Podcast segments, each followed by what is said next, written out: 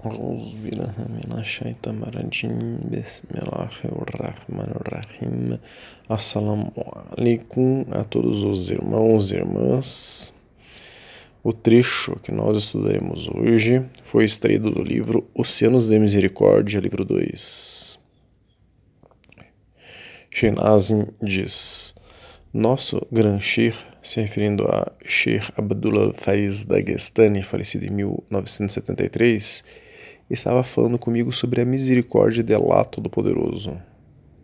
Ele dizia: Ó oh, meu filho, até onde podemos esperar a misericórdia de Allah, Subhanahu wa Ta'ala, Deus glorioso e exaltado?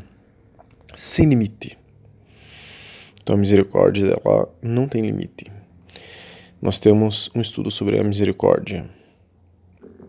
Continuando, não desista da esperança de sua misericórdia. Todas as águas sujas correm para o mar, mas o mar fica sujo? Não. E qual é o tamanho dos nossos pecados, além dos oceanos da misericórdia de Allah, subhanahu wa ta'ala? Então, no estudo que temos sobre a misericórdia, embasamos o que há no Alcorão e na Sunna sobre o assunto. Hoje, o nosso tema é também a misericórdia, mas vamos focar nessa frase do texto de hoje não desista da esperança de sua misericórdia. Já vimos irmãos desesperançosos quanto a serem dignos da misericórdia de Allah subhanahu wa ta'ala. Então, o tema será hoje, mais precisamente, culpa versus misericórdia. Vamos trazer aqui hoje um artigo extraído do site do Sheikh Faraz Rabbani. É um mufti doutor em Islã da Fiqh Hanafi, jurisprudência Hanafi. Ele é o fundador, diretor e professor do Seekers Guidance, Instituto Educacional de Ensino que ensina o Islã. Ele está há mais de 15 anos ensinando o Islã no Ocidente. Ele está listado no The Muslim 500 como um dos 500 muçulmanos mais influentes do mundo. É um ícone, uma referência mundial da Madhhab de Fiqh Hanafi que nós seguimos. O artigo começa dizendo que a culpa é uma das mais poderosas emoções humanas. Ela pode motivar alguém a buscar a redenção ou pode deixar alguém sem esperança. Pode colocar alguém em um caminho de verdadeira renovação e mudança ou em um perigoso e sombrio caminho de depressão e declínio moral. Sentimentos de culpa podem surgir por uma série de diferentes razões pode se sentir culpa depois de desapontar ou ferir um ente querido, um adolescente que desobedece a seus pais, ou um cônjuge que trai seu parceiro pode lutar com sentimentos sérios de culpa, tanto durante como depois de suas indiscrições. A culpa também pode surgir de ter sentimentos ou pensamentos negativos sobre os outros, que são imerecidos, como ter ciúmes do sucesso de outra pessoa, ou inveja. Talvez a forma mais desmoralizante seja a culpa extrema que pode afligir alguém após cometer um pecado ou uma ofensa moral grave. Aquele que sofre desse tipo de culpa não está apenas sentindo profundo pesar por seus erros, mas a verdade está sobrecarregado de desespero, desesperança e autoaversão. Há uma clara diferença entre culpa que leva ao remorso, a um remorso, e que nos inspira a buscar sinceramente o perdão e a misericórdia de Deus, e um sentimento muito destrutivo e sinistro que perpetua a culpa tão forte que nos afasta de Deus. Algumas pessoas se agarram à esperança de que Deus aceitará seu desespero como penitência para permitir que pensamentos de culpa extrema os consumam. Outros são perpetuados pela crença equivocada de que suas ações estão além da redenção. Facilmente se deprimem e se retiram, afogam-se em um mar de sua própria culpa. Então, nós temos três já estudos sobre a depressão. Quem quiser pode nos solicitar estes estudos e todos os estudos que nós mencionarmos. Continuando o artigo diz: em ambos os casos, eles são literalmente incapazes de desconectar ou ir além do passado, porque veem cada evento negativo subsequente em suas vidas, seja ele uma perda, desapontamento ou evento trágico, como uma consequência direta de seus atos passados. Eles são incapazes de perdoar a si mesmos e por isso se convencem de que Deus os está castigando. Temos tudo sobre castigo. Os muçulmanos acreditam que tais pensamentos sombrios e sinistros são inspirados pelo maior inimigo da humanidade, Shaitan. Temos tudo sobre Shaitan. Ele não vai parar em cada, perdão, ele não vai parar em nada para desmoralizar, diminuir ou destruir-nos espiritualmente. Através do desespero, ele nos empurra à beira do abismo emocional e psicológico para nos levar à apatia moral e espiritual ou à sensação de que cruzamos o ponto de não retorno e não temos como redimir-nos. Quando estivermos convencidos disso, nossas ações seguirão o exemplo, nossa desatenção aumentará e acabaremos perecendo. Então, como se pode distinguir sentimentos saudáveis de culpa e remorso, remorso desses sentimentos destrutivos de desespero e desesperança em relação à misericórdia de Deus? Você deve primeiro saber a resposta às seguintes perguntas. Identificar a sua a causa de sua culpa. Qual é o erro que você pensa ter cometido? Ofendeu alguém? A quem você ofendeu? Existe uma maneira de corrigir? O primeiro ponto é muito importante, porque muitas vezes não somos muito claros sobre o que Deus realmente considera censurável. Como muçulmanos, somos muito afortunados por termos uma fé que cobre em grande detalhe tanto a etiqueta pessoal e social quanto os direitos e responsabilidades legais. Ele está se referindo à Sharia, ou Sharia, a lei islâmica temos estudos sobre o assunto.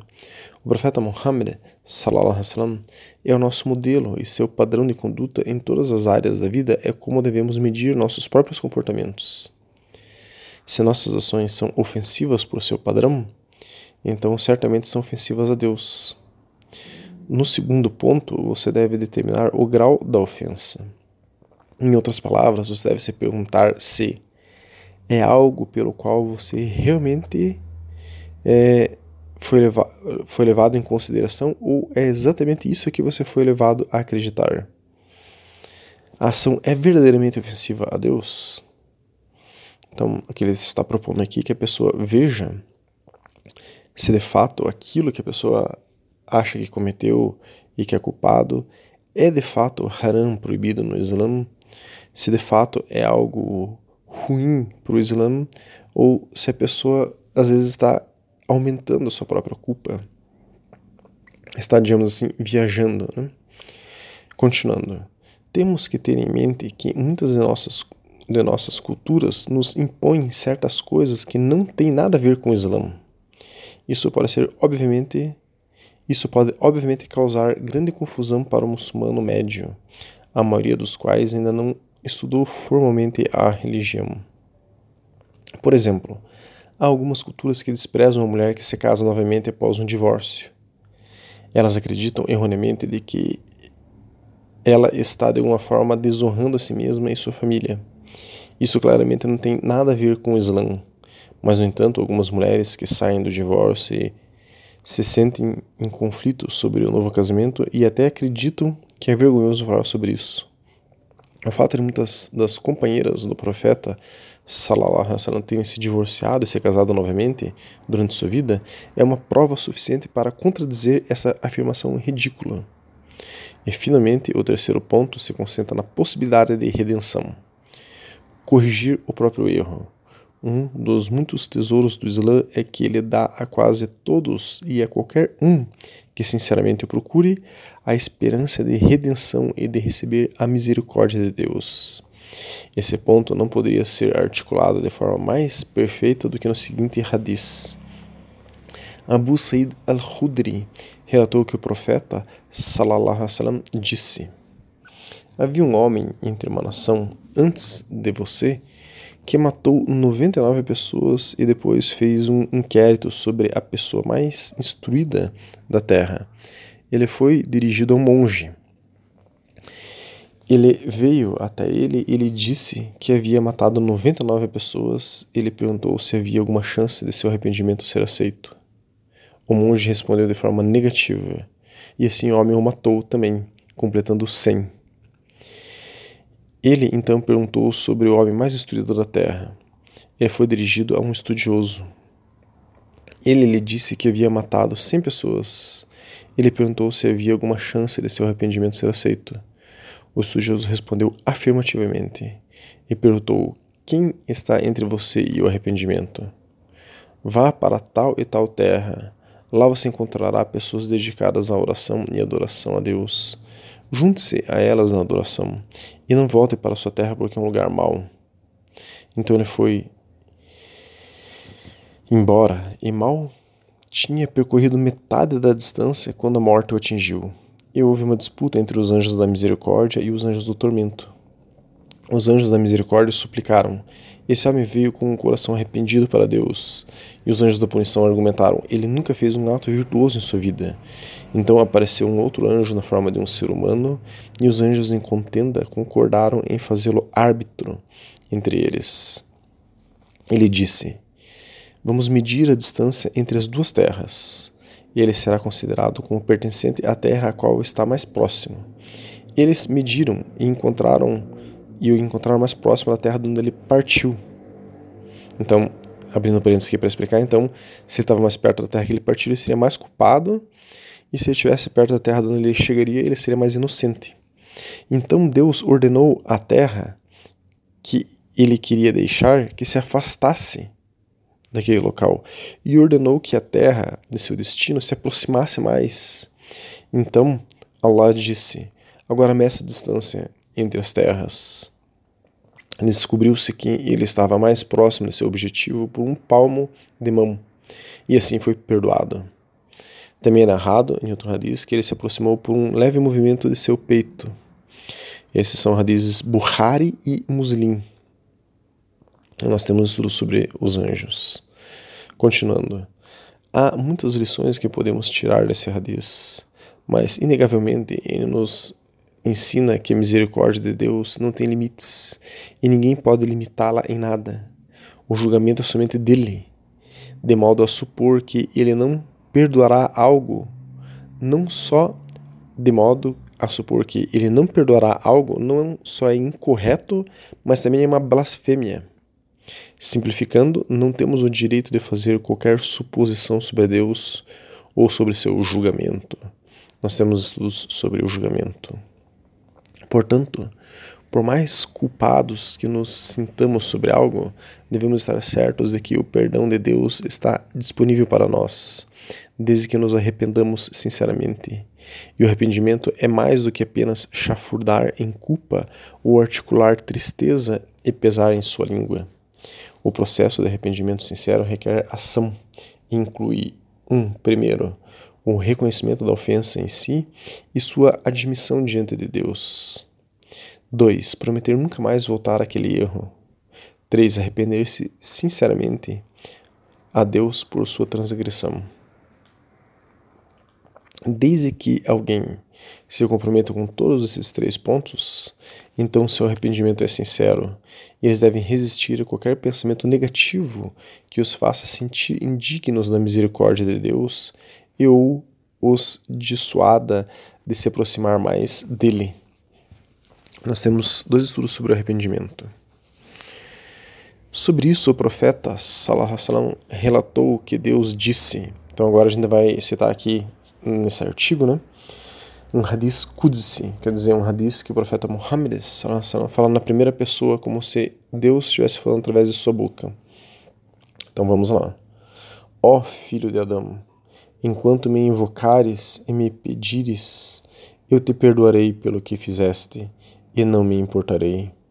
Ó filho de Adão, se teus pecados chegassem aos, às nuvens dos, do céu, e se tu pedisses perdão a mim, eu te perdoaria.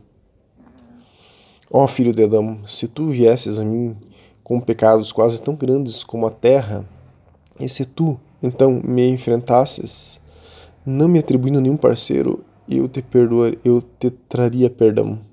Esse é um hadith al-Bukhari. É um lindo hadith, agora minhas palavras aqui, né? Que mostram que mostra o tamanho da misericórdia. Temos que aceitar o perdão de Allah subhanahu wa ta'ala e não ficarmos remoendo algo ruim que fizemos e não nos colocarmos em negatividade ou até depressão. Porém, temos que nos esforçar para não mais cair no mesmo erro também. Continuando o artigo, já está no final. Há muitos outros radizes de beleza semelhante onde Deus, o exaltado, ilustra sua imensurável misericórdia e compaixão. O ônus é nosso de aprender sobre seus atributos e chegar a uma melhor compreensão de nossa própria criação. Devemos lembrar que Ele nos criou com a capacidade de escolher entre o certo e o errado, e quando erramos, de experimentar a culpa para que busquemos seu perdão e não para que caiamos em desespero, afogando-nos em nossa própria miséria. Nós temos estudo sobre o perdão e temos estudo sobre o livre-arbítrio. Continuando a afogar-se em nossa miséria, esta é morada de Shaitan, aquele que está verdadeiramente sem esperança. Para aqueles que se arrependem sinceramente, a culpa é um meio poderoso para dirigir nossos corações de volta a Deus, para encontrar a esperança de preservar e experimentar o dom supremo da graça divina e sua misericórdia. Então, irmãos e irmãs, com esse lindo artigo, esclarecemos o assunto, inshallah, se Deus quiser. Quem sente culpa, que use a sua culpa como meio para o arrependimento sincero. Arrependeu-se? Ponto. Basta. Allah, subhanahu wa ta'ala, perdoou você. Esqueça a culpa e busque a positividade, pensamentos positivos. Temos estudos sobre o assunto. Tem uma curta passagem da mais famosa sufi de todos os tempos, Rabia al-Adawiya, do século VIII, que ilustra bem essa ideia. Um homem chegou a ela e perguntou: Se eu me arrepender, Allah subhanahu wa ta'ala me perdoará? Ela respondeu: Não, se você se arrepender é porque Allah subhanahu wa ta'ala já te perdoou. Então, irmãos e irmãs, Allah subhanahu wa ta'ala inspira o arrependimento sincero no nosso coração quando ele já nos perdoou. Então, se ele já perdoou, então por que é, ficarmos presos em pensamentos negativos de culpa? Arrependa-se e ponto. Basta. Não fique permitindo ter pensamentos negativos, pensamentos de culpa. Que Allah subhanahu wa ta'ala derrame sua misericórdia em nós pois todos nós precisamos dela. Assalamu alaikum wa rahmatullahi barakatuh.